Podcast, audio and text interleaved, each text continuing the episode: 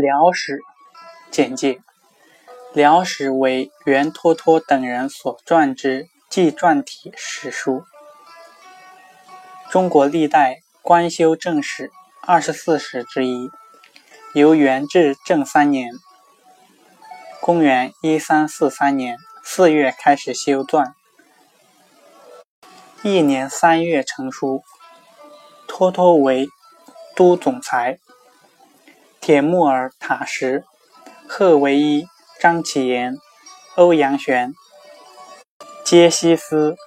吕思成为总裁官，连会山海牙等为修史官。元修辽史共一百一十六卷，包括本纪三十卷、志三十二卷、表八卷、列传四十五卷，以及国语解一卷，记载是。